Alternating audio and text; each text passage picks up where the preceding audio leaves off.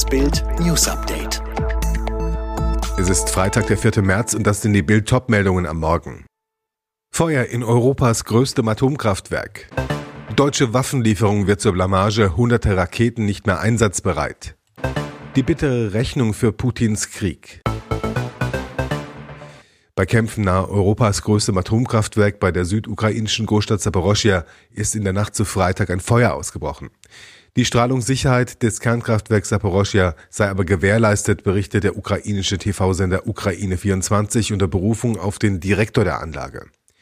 Die Werte zur radioaktiven Strahlung hätten sich nicht verändert, meldet die russische Nachrichtenagentur RIA unter Berufung auf einen Sprecher des AKW.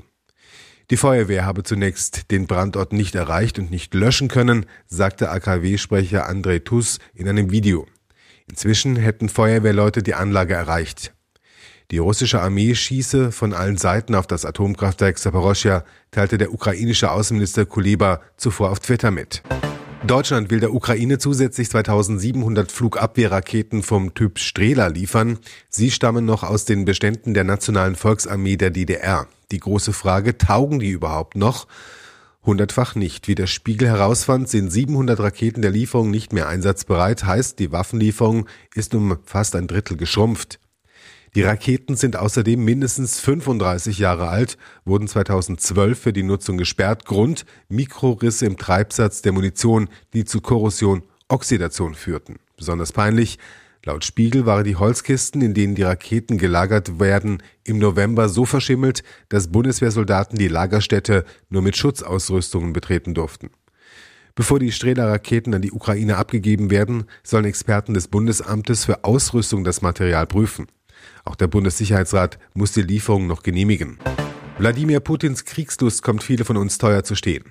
Weil mit dem russischen Feldzug die Energiepreise explodieren und Lieferketten zerstört werden, warnen Wirtschaftsexperten vor Milliardenschaden für Wirtschaft und Verbraucher. Bild erklärt, wer am Ende die Zeche zahlt. Seit dem russischen Überfall auf die Ukraine schossen die Gaspreise zeitweise um 64 Prozent in die Höhe. Folge, Firmen und Verbraucher ächzen, die deutsche Wirtschaft schrumpft. Im schlimmsten Fall, wenn die Preise um die Hälfte steigen sollten, könnte das Wachstum in Deutschland bis 2023 um 2,1 Prozent fallen. Heißt pro Kopf gerechnet, der Krieg kostet jeden Deutschen rund 750 Euro. Russland und die Ukraine sind wichtige Agrarexporteure Weizen, Soja, Düngemittel. Durch den Krieg drohten jetzt Ernteausfälle und damit eine globale Ernährungskrise, sagte BASF-Boss Werner Baumann zu The Pioneer. Es hagelt Bomben auf die Ukraine, Zivilisten sterben, Städte werden zerstört. Wladimir Putin lässt seit acht Tagen mit seinen russischen Streitkräften das Nachbarland angreifen. Hilft jetzt Deutschlands ehemaliger Regierungschef? Der ukrainische Botschafter in Deutschland, Angie Melnik, hat am Donnerstagabend bei Bild im TV vorgeschlagen, dass Ex-Kanzler Gerhard Schröder zwischen der Ukraine und Russland vermitteln könnte. Er ist einer der wenigen hier in Deutschland, die womöglich noch einen direkten Draht zu Herrn Putin haben. Es gibt keinen, der so etwas hat in Deutschland und den anderen europäischen Ländern. Er könnte das vielleicht versuchen, so Melnik. Wenn ihm das gelingen würde, das klingt natürlich nicht sehr realistisch, so der Botschafter, dann würde er doch in die Geschichte eingehen. Castingwoche bei Germany's Next Topmodel. Modelmama Heidi Klum ließ ihre Titelanwärterin in Athen gleich von vier Kunden unter die Lupe nehmen, denn ein Model ohne Job ist kein Model. Das Magazin Shape suchte ein Covermodel. Chefredakteurin Ina Krug hatte genaue Vorstellungen von der passenden Kandidatin.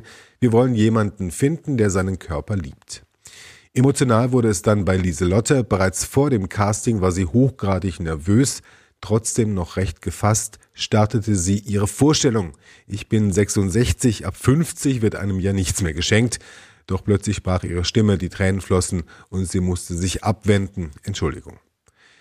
Noch einmal versuchte sie, ihre Geschichte zu erzählen und berichtete immer noch unter Tränen, ich hatte einen schweren Unfall und bin so stolz darauf, wieder laufen zu können. Ich saß im Rollstuhl. Ohne Sport wäre das nie möglich gewesen. Ich habe zwölf Jahre gebraucht. Es war ein Verkehrsunfall. Ein Auto hat mich umgefahren. Aus im DFB-Pokal, Champions League, Europa League, in der Liga acht Punkte hinter Abomeister Bayern. Die erste BVB-Saison von Trainer Marco Rose läuft sehr holprig obwohl Dortmund wahrscheinlich Vizemeister wird und locker in die Champions League einzieht, muss im Sommer ein Umbruch her. Nach Bildinformationen können oder sollen elf Spieler den Verein verlassen. Bild zeigt Dortmunds potenzielle Streichelf. Bürki, sein 5 Millionen Gehalt soll eingespart werden. Pongracic, absoluter Fehlgriff. Sagadu, zuletzt wollte der BVB verlängern, weil er oft verletzt ist, wackelt ein neuer Vertrag. Akanji, ein Angebot zur Verlängerung über 8 Millionen hat er abgelehnt. Man United bietet 15 Millionen Euro. Schulz, Fehlgriff, sein 6 Millionen Gehalt würde man gerne einsparen. Brandt blühte in der Hinserie etwas auf, seit Jahresbeginn wieder auf Tauchstationen. Chan macht zu viele Fehler, wird kritisch in der Kabine gesehen. Witzel, seine BVB-Zeit endet im Sommer, das ist schon beschlossen. Wolf, Kämpfernatur ohne internationale Klasse. Hazard, der Belgier, zeigt zu selten sein großes Potenzial. Renier, komplettes Missverständnis. Alle weiteren News und die neuesten Entwicklungen zu den Top-Themen gibt es jetzt und rund um die Uhr online auf Bild.de.